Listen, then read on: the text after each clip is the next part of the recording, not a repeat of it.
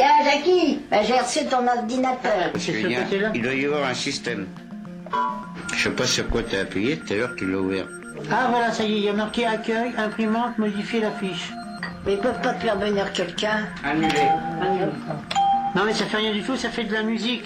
Qu'est-ce que c'est ce bordel là Ça y est, regarde, ça y est, ça y est, c'est bon. Numérix, l'émission qui interroge nos vies numériques dans un monde connecté. Euh, à moins que ce soit l'inverse. Sur Radio Campus Paris. Il vous a sûrement manqué, mais le revoilà votre magazine des humanités numériques de Radio Campus Paris, autrement dit Numérix pour son retour. Un programme pas comme les autres, puisqu'on va parler ce soir de vie privée, de surveillance avec un romancier qui en a fait la trame de son roman, qui vient de paraître aux éditions Au Diable Vauvert. Allez, c'est parti pour 30 minutes d'anticipation avec Christophe Bouix, Numérix le retour. Ça commence maintenant. Bonjour, merci Christophe Bouix d'avoir accepté notre invitation ce soir alors que vous n'êtes pas à Paris. Mais bon, le numérique est magique. Normalement, vous êtes avec nous par des voix que je ne maîtrise pas. Allô? Eh bien, il n'est pas là. Il n'est pas en ligne. Mais on va passer un peu de musique et puis on va le rappeler.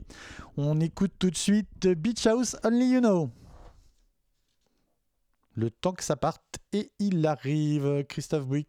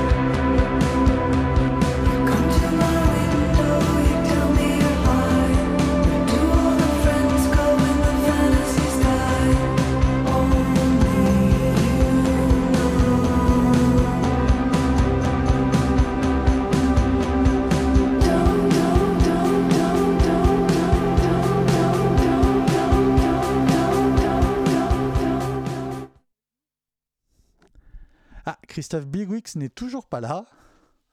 Moi, je l'entends pas en tout cas. Je ne sais pas où il est. Il est ailleurs. Il est perdu dans le Web 3 quelque part. Son avatar va nous rejoindre bientôt. Christophe Bouix.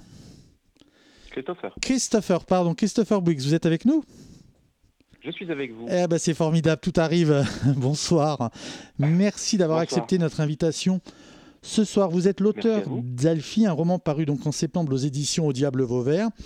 Avant de parler du livre lui-même, je voulais vous demander quels étaient vos rapports avec le numérique. Euh, eh ben, mon rapport avec le numérique, je dirais qu'il est peut-être un petit peu schizophrène, euh, dans la mesure où je suis comme tout le monde, hein, c'est-à-dire j'ai de plus en plus de mal à m'en passer. euh, et je trouve ça formidable, hein, évidemment les nouvelles technologies, Internet, tout ça, je ne suis pas un, un ayatollah euh, du retour à la Terre. Donc évidemment, ça m'accompagne au quotidien. Mais c'est vrai que, euh, que ce soit euh, le tableau qu'on en a actuellement ou les dérives qu'on peut en imaginer, c'est aussi un monde qui me fait un petit peu peur, euh, dans la mesure où je trouve qu'il nous coupe beaucoup de, d'un rapport un peu plus simple qu'on pourrait avoir avec la vie. Vous êtes geek par exemple, vous êtes à l'affût du dernier gadget parce que votre livre pourrait le laisser penser? Non, non, alors absolument pas. Pour le coup, ça, non. Vous utilisez quoi par exemple? Vous écrivez quand même avec un ordinateur? Ah ouais, ouais, je peux plus me passer d'un ordinateur pour écrire, ça c'est sûr. Au niveau de l'écriture, je suis peut-être un peu geek parce qu'il y a plein de logiciels d'écriture qui existent, qui sont super top, qui, euh, sont beaucoup plus euh, perfectionnés que qu'un simple fichier Word, qui permettent de classer les, fichiers, qui permettent de compter le nombre de mots, etc. Donc c'est vrai que là, j'ai tendance à me tenir un peu à l'affût de toutes les nouveautés qui, se- qui se font. En revanche, dans ma vie, euh, dans ma vie au quotidien, j'ai un téléphone portable assez basique et j'ai et j'ai un ordinateur tout à fait classique. Quoi. Je suis pas, je suis pas du tout euh, suréquipé. quoi. J'ai pas de montre connectée ou de trucs comme ça. Vous comptez pas vos nombres de pas, vous regardez pas le nombre d'heures où vous avez dormi et le rythme, Non. votre rythme cardiaque en permanence, vous ne vous surveillez pas? Bah, C'est-à-dire, moi, je trouve ça super, hein, tous ces outils-là. Effectivement, ça fait un outil de, suivi quotidien euh, pour la santé, tout ça, je trouve ça génial. Euh, ce qui m'ennuie, c'est euh, vraiment la, principale problématique pour moi, c'est les données qu'on livre comme ça à des entreprises qu'on ne connaît pas. Moi, j'aimerais bien pouvoir compter mon nombre de pas, en effet, ou, ou suivre mon rythme cardiaque, mais j'aimerais bien que ça reste que pour moi. J'ai pas envie de le donner à telle entreprise californienne qui en fera je ne sais quoi. Et par exemple, quand vous voyez actuellement, on parle de certains réseaux sociaux, il y a eu dans, le passé des problèmes avec d'autres réseaux sociaux, on ne va pas les citer, c'est pas la peine. Mais est-ce que vous êtes du genre à vous désinscrire ou à menacer de le faire avec vos amis, à dire euh, bon bah voilà, là c'est fini, euh, adieu, adieu, adieu machin, je ne reviendrai plus? Ou malgré tout vous y restez parce que ça vous rend quand même plus de service que ça ne vous pose de problème pour l'instant? Alors pour le coup, les réseaux sociaux, moi j'y suis pas du tout, du tout, parce que ça m'a jamais intéressé. Je suis juste sur Instagram depuis la sortie du bouquin parce que. Le bouquin d'ailleurs dont j'ai pas donné le titre, hein, le livre s'appelle Alfie. Pardon, Ouais. je vous laisse continuer. Euh, je vous en prie, merci. Euh, oui, mon éditeur et quelques amis m'ont dit que c'était un moyen quand même pratique pour euh, être en communication avec, avec les lecteurs. Et c'est vrai qu'il y a des gens qui m'écrivent et donc c'est quand même assez appréciable de pouvoir dialoguer avec les lecteurs. Mais sinon, Facebook, euh, euh, Snapchat, je sais même pas ce qui existe. Quoi. Non, non, je- je me suis Twitter, euh. TikTok. Twitter, voilà, tout ça, bien sûr. Non, non, je ne suis pas sur tous ces trucs-là. Vous vous souvenez quand vous avez entendu parler pour la première fois d'intelligence artificielle? C'était pas une colle. hein. En tout Hmm. cas, quand est-ce que vous avez pensé pour la première fois que ça pouvait être un outil romanesque intéressant? Un matériel romanesque Ah bah intéressant? ça- ouais, ça j'y ai pensé, euh, ah, ah bah, c'est-à-dire à peu près au moment où j'ai eu l'idée du bouquin. hein. Je me suis dit, tiens, ce serait marrant euh, d'avoir un roman qui soit écrit du point de vue d'une borne connectée, euh, parce que d'un point de vue narratif, c'est assez passionnant. Euh, D'une part, effectivement, c'est un personnage euh, qui est, alors, mon, livre se passe dans un futur très proche, hein, donc l'intelligence artificielle est un peu plus développée qu'elle ne l'est actuellement. Euh, mais je trouvais que c'était intéressant parce que ça permettait d'avoir une réflexion qui était non humaine, un personnage qui a une intelligence mais qui a une intelligence non corporelle. Et enfin, euh, j'étais vraiment très intéressé par cette idée de, voir le deep learning en action, c'est-à-dire au début du livre, cette intelligence artificielle a un langage qui est très basique, a une compréhension des choses qui est très basique, et puis on le, su- on le suit progressivement au fil du roman, on le voit euh, créer des liens entre les données qu'il collecte, et on le voit véritablement développer cette intelligence. Le deep learning, ça m'a beaucoup, beaucoup intéressé pour l'écriture de ce livre. Justement, euh, puisque tout à l'heure on parlait, on parlait de votre rapport aux technologies. Vous, vous avez une enceinte connectée? Vous avez euh, ce genre Non. de truc qui vous parle, à qui on peut dire allume la lumière ou trouve-moi le, le dernier disque de, de votre groupe préféré? Non, vous n'avez pas ça. Non, vous. non, ça, moi, ça me fait totalement flipper. Et même, vous voyez, à la limite, presque les téléphones portables, je peux plus m'en passer, on peut plus se passer d'un téléphone portable, évidemment, que d'un smartphone. Euh, mais on sait pertinemment que même éteint, euh, ces trucs-là nous enregistrent, nous écoutent, etc. Euh, je comprends pas comment on ne peut pas avoir peur de ça. Donc, installer chez soi une borne dont l'objectif numéro un est de collecter des données et de nous écouter. Et en échange, qu'est-ce qu'elle fait? Elle nous passe un disque ou elle nous donne une recette de cuisine. Franchement, ouais, j'arrive à m'en passer encore. Juste, ah, vous venez de dire à l'instant, le, le- le- le roman, votre roman, donc Alfie, se passe dans un futur proche, dans une famille qui est quasi euh, une famille qu'on pourrait croiser demain ou tout à l'heure, là, en, en sortant du Mhm. studio. Pourquoi avoir préféré cette forme-là à un, à un roman de science-fiction peut-être plus plus radical qui se passe dans un futur beaucoup plus, qui serait dans un futur plus lointain où on serait gouverné par des intelligences artificielles. Votre roman est très bien, hein, mais ne vous prenez pas sur la question. Si vous aviez besoin d'avoir encore euh, une accroche avec notre monde actuel, Oui, alors, euh, sans doute pour plusieurs raisons. D'une part, c'est vrai que euh, la science-fiction, euh, disons, trop prospective, qui se passe dans 25 siècles, euh, je trouve ça super en tant que lecteur. hein. je veux dire, on, peut parler de Dune, on peut parler de Fondation, d'Asimov, etc. Tout ça, ça se passe dans un futur très très lointain, euh, et c'est tout à fait passionnant. Euh, mais moi, je me sens pas à l'aise en tant qu'auteur là-dedans. J'avais envie de faire un truc qui soit ancré dans le réel. Une des références que j'avais en tête quand j'ai commencé l'écriture, c'était vraiment Black Mirror. Euh, ou alors certaines euh, nouvelles d'anticipation euh, de, de Bradbury ou de Madson, des auteurs des années 50-60, qui faisaient, qui faisaient très bien ça. La quatrième dimension en série, par exemple, aussi. Oh, pardon. voilà, la quatrième dimension, exactement, c'est une référence que j'adore. Euh, donc je me sentais très à l'aise dans cette, dans cette conception-là. Et en plus, je trouve que c'est euh, plus efficace d'un point de vue narratif, parce que le lecteur se reconnaître. Et comme je voulais quand même, l'objectif c'était quand même d'écrire un thriller, je voulais que ce soit un livre qui, qui- qui nous prend et qui nous happe. Euh, j'étais plus à l'aise dans un, dans un futur proche. Et puis c'est aussi une façon d'alerter, de dire attention, euh, parce que toutes ces données là qu'on donne en permanence sans se poser de questions, et on les livre pourquoi? Parce que c'est ça nous rend la vie un tout petit peu plus pratique. Euh, pour l'instant, il n'y a pas de conséquences, évidemment. Enfin, pas. Il y en a, vous, l'avez dit, euh, avec ces histoires de réseaux sociaux et trucs comme ça, il y a déjà des conséquences qui sont quand même assez intéressantes. Euh, mais sur nous, sur nos vies, bon, c'est pas grave. Mais dans 10, 15, 20 ans, on ne sait pas, en fait. On ne sait pas ce que va devenir Google, on ne sait pas ce que va devenir Apple, Amazon, tout ça. je crois que dans l'histoire de l'humanité, aucune puissance, qu'elle soit privée ou publique, n'a jamais détenu autant de données sur autant de monde. moi, rien que ça, ça me fait très peur. Alors, Alfie, l'enceinte Alfie, elle arrive. Dans... Alors vous appelez ça une borne, moi j'appelle ça une enceinte. Donc euh, de la borne Alfie, elle arrive. Oui, oui, pardon. Non, mais c'est pas grave, c'est comme on peut. Je suis bilingue. Elle est installée dans une famille assez banale où le mari est cadre, l'épouse universitaire. Ils ont deux filles, une lycéenne, une enfant beaucoup plus jeune. Et on a l'impression qu'au départ, pour eux, c'est un peu comme on imagine une famille dans les années 50 dans laquelle arriverait la, voiture. Quoi. Il y a un nouvel objet qui les fait passer à un, rang supérieur de statut social. C'est vrai, ouais, ouais. Euh, oui, votre comparaison, votre comparaison est très juste. C'est vrai que n'y avais pas pensé, mais en effet, bon, c'est une famille tout à fait lambda, hein, comme vous le disiez.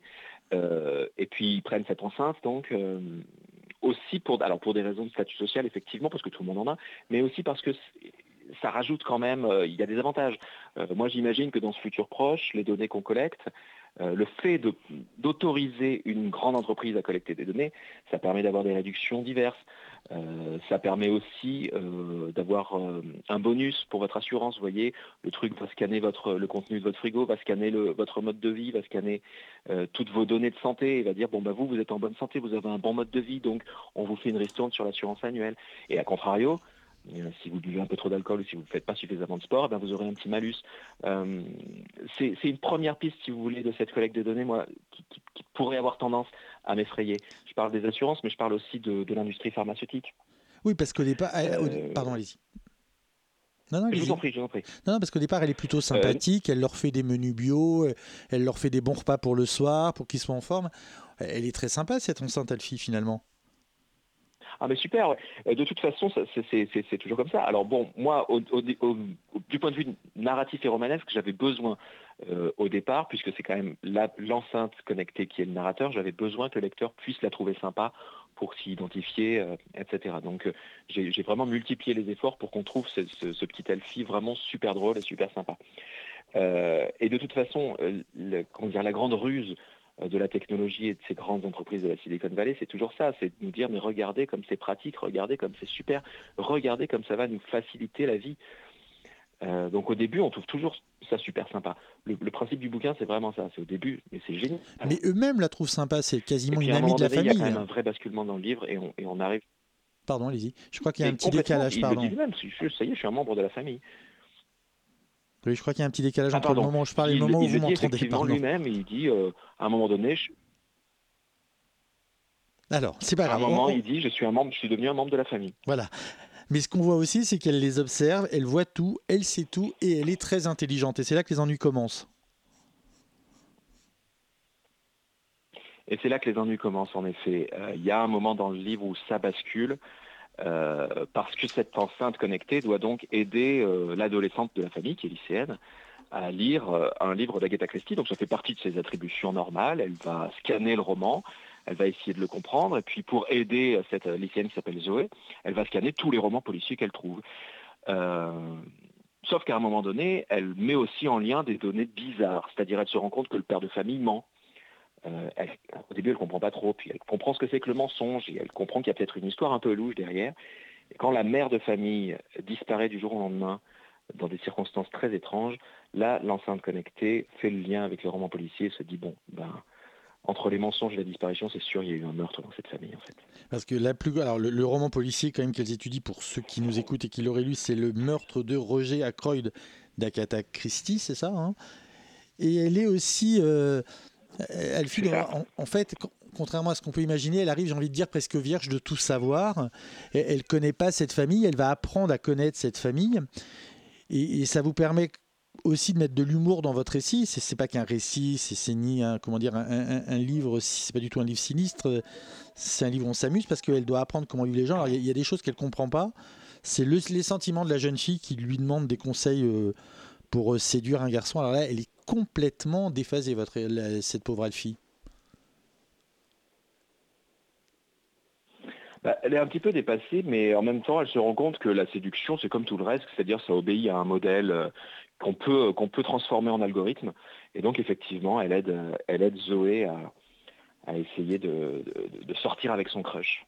Ah, il y a aussi l'autre source de quiproquo, c'est le langage, toutes ces images, et notamment tout ce que dit la, petite fille, hein, qui n'a pas encore maîtrise peut-être toutes les ruses de la langue.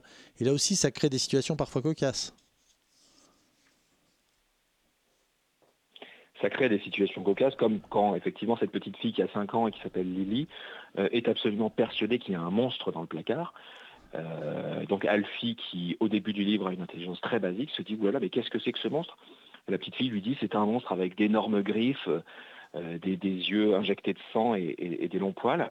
Donc Alfie fait une recherche toute bête hein, sur son système de, données de- informatif et se dit bon bah c'est un grizzly. Donc qu'est-ce que je fais? Est-ce que je programme un, achat automatique de flux repoussif anti-grizzly ou pas Voilà. Et maintenant, on va écouter de la musique, euh, celle qu'on devait écouter au début, euh, qu'on a commencé à écouter tout à l'heure, mais on va l'écouter en entier. C'est donc Beach House Only You Know, et on vous retrouve tout de suite après Christopher Briggs. À tout de suite.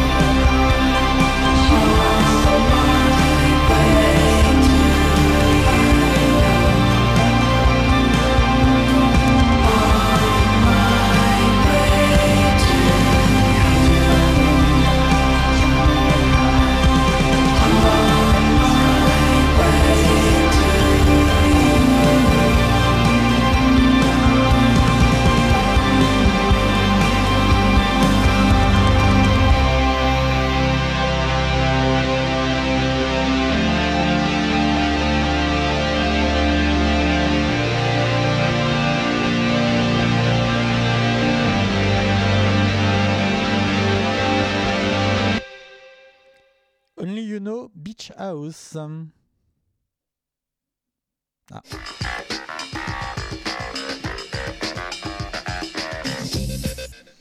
On est toujours avec vous, Christopher Bouix. Vous êtes l'auteur d'Alfie aux éditions Au Diable Vauvert, un roman où Alfie est une enceinte connectée, une enceinte connectée qui arrive dans une famille pour le bonheur de cette famille, mais peut-être pas seulement, mais en fait finalement peut-être que si, puisqu'il y a des gens qui disparaissent dans cette famille.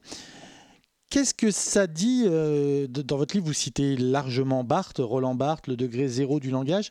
Est-ce que ce qui vous intéressait aussi, c'était de voir comment ces outils euh, changent le langage et notre manière de parler? Oui, oui, tout à fait. Euh, le langage est une des grandes thématiques du livre. Effectivement, comme je le disais tout à l'heure, au début, cette intelligence artificielle a une, façon de s'exprimer qui est extrêmement basique. Et puis grâce à son processus de, deep learning, euh, il finit par comprendre comment s'adresser aux, gens.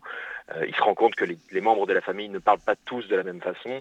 Euh, donc, il essaie de développer des stratégies langagières pour pouvoir euh, optimiser la communication avec les membres de la famille. Et ça, ça faisait partie effectivement des défis de l'écriture que je m'étais euh, que je m'étais posé. Après, la référence à Barthes, c'est vrai, le degré zéro de l'écriture, c'était cette idée selon laquelle est-ce qu'il est possible d'avoir bah, ce que Barthes appelle un degré zéro de l'écriture, c'est-à-dire un langage qui serait dénué complètement des affects, euh, dénué de tout ce qui constitue l'humanité. Ça, c'est le mode d'emploi. Parfaitement neutre. Ça, c'est le mode d'emploi mal traduit. Exactement, c'est exactement ça. ça, c'est à peu près le. Je ne sais pas s'il si, il peut y avoir pire ou mieux dans le degré zéro, mais enfin, parfois, des fois, c'est même plus compréhensible. Alors, je ne sais pas si on est encore dans de l'écriture et dans du langage quand, on comprend même plus de quoi on parle, mais c'est une autre question. Vous, au départ, vous vouliez écrire un polar ou une comédie familiale où le polar s'est imposé? Pour créer euh, un arc narratif, j'ai envie de dire, et pour créer une tension dans le récit? Non, non, l'idée c'était quand même d'écrire un polar. Après, je voulais vraiment qu'il y ait cette rupture dans le bouquin. C'est-à-dire, on commence comme une comédie, presque une sitcom. C'est-à-dire, il y a des situations, bon, je ne suis pas objectif, mais enfin, j'ai vraiment essayé de faire des situations très drôles. J'ai voulu que le début soit, soit vraiment euh, amusant, qu'on se marre beaucoup. Et puis qu'après, justement, pour renforcer l'effet glaçant et l'effet euh, un petit peu euh, terrifiant de cette histoire, on, bascule complètement dans un thriller paranoïaque avec des références un petit peu à Hitchcock, à la fenêtre sur cours. C'est vraiment à huis clos, tout se passe dans cette maison. Euh, et puis c'était aussi un projet, l'idée c'était aussi de parler de la vie conjugale, de la vie familiale. On se retrouve dans cette petite famille qui a l'air très sympathique et puis évidemment ça devient très rapidement un enfer cette cellule familiale. Ouais, et, parce que aussi cette Alfie, donc, donc cette enceinte connectée, elle, voit aussi, elle a, elle a des yeux. Elle, filme tout. Alors c'est vraiment, euh, c'est vraiment Google Alexa ou euh, c'est Amazon qui fait Alexa. Non, je crois que c'est Amazon Alexa, ouais. Google, je ne sais plus comment ça s'appelle. Ok Google, mais avec le curseur puis euh, poussé vraiment à fond. C'est-à-dire que là, il y a des caméras vraiment dans toute la maison. Euh, ces caméras sont reliées à des bracelets connectés qui permettent de connaître euh, le taux de tension ou le, rythme cardiaque des, protagonistes. Donc quand euh, Alfie, après avoir bien scanné, bien analysé les expressions faciales, euh, se rend compte que le père a une expression bizarre et qu'en plus son pouls accélère, il dit bon ben là il est en train de nous baratiner, il est en train de mentir, il ne dit pas ce qu'il pense.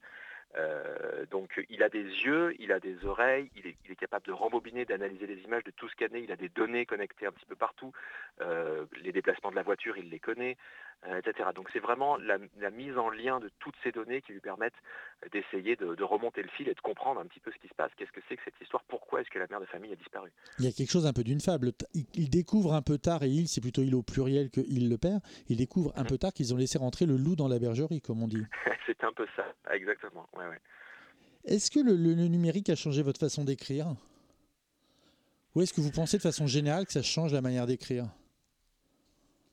Alors, euh, j'aurais du mal à, parler de moi là-dessus parce que je pense que j'ai toujours, enfin je veux dire, je vais avoir 40 ans là en fin d'année, donc euh, j'ai connu Internet depuis que j'ai à peu près 16-17 ans. Donc si vous voulez, j'ai écrit après Internet, après les ordinateurs. J'ai jamais écrit à la main. Euh, euh, ou quoi que ce soit. Donc moi, le numérique a toujours fait partie intégrante de, mon écriture.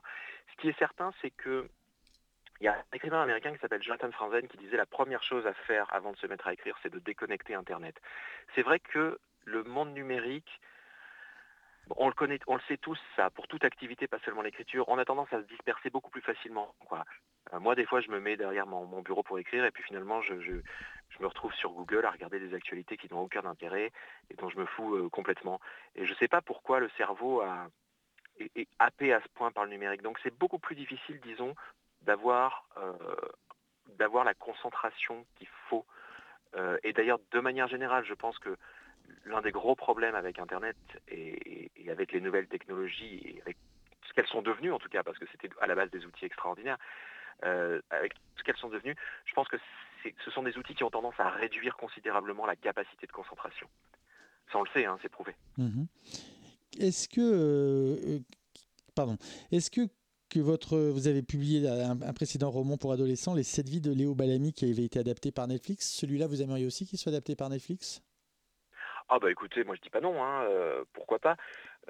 en tout cas, c'est vrai que j'écris beaucoup. Euh, alors les sept vies de Léo Bellamy, c'était vraiment, euh, comment dire, euh, calibré pour, être une série. Il y avait vraiment cet épisode, cette machin, cette truc. Donc c'est, ça tombait sous le sens. Alfie peut-être un peu moins, mais en tout cas, j'essaie, j'essaie vraiment d'avoir une approche grand public dans ce que j'écris. Je trouve ça vraiment important de pouvoir être lu par, par plein de monde. Donc je fais en sorte que mes bouquins soient assez efficaces, avec des rebondissements, avec des intrigues qui marchent bien, euh, avec des, arcs narratifs euh, qui soient qui soient suffisamment efficaces. Donc je pense qu'Alfie pourrait largement faire l'objet d'une adaptation, hein, même si le personnage principal et le narrateur n'a pas d'existence physique, puisque c'est juste euh, finalement une voix. En fait, on a bien vu avec Her, notamment de, Spike Jones, que c'était possible au cinéma. C'est un de mes films préférés, là, tout va bien. Superbe, superbe, Her.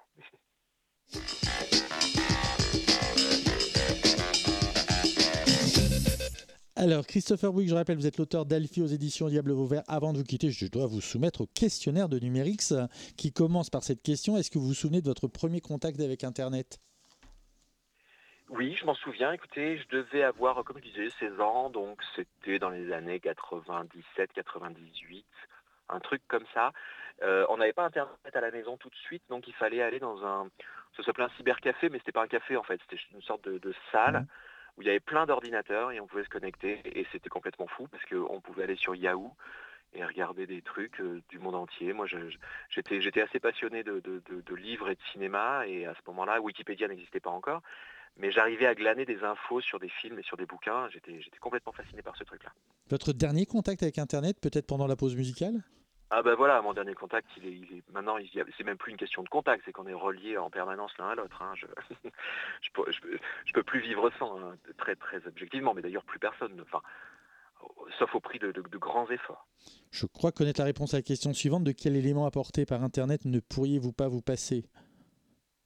Eh ben, c'est vrai qu'Internet, euh, malgré tout, reste un outil assez exceptionnel du point de vue euh, de l'ouverture au monde. Euh, de l'ouverture à la culture. C'est vrai que moi, je, traîne beaucoup sur Wikipédia. Quand j'étais jeune, vous êtes toujours jeune, vous êtes toujours Oui, non, mais quand j'étais adolescent, pardon, euh, j'aimais beaucoup lire, mais pour avoir des infos sur quel bouquin lire, euh, c'était la croix et la bannière. C'était très compliqué. Il fallait aller en librairie, il fallait essayer de glaner, il fallait chercher. Il fallait de l'argent. Là aujourd'hui, oui, il fallait de l'argent aussi, bien sûr, mais ça c'est toujours pareil. Aujourd'hui, je vais sur Wikipédia, je, je, regarde roman de science-fiction des années 70, et puis j'ai 15 000 références dans lesquelles je vais pouvoir aller euh, glaner. Donc ça, c'est une richesse absolument inouïe.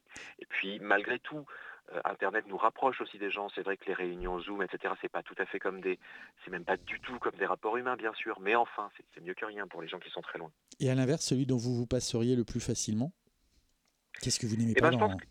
ouais, je, dirais que c'est ce que j'ai dit tout à l'heure, c'est-à-dire cette puissance qu'a Internet à, à, limiter notre capacité de concentration. Vous voyez bien, on est tous comme ça. Euh, Internet fonctionne sur une recherche permanente de clics, de sensationnels, etc.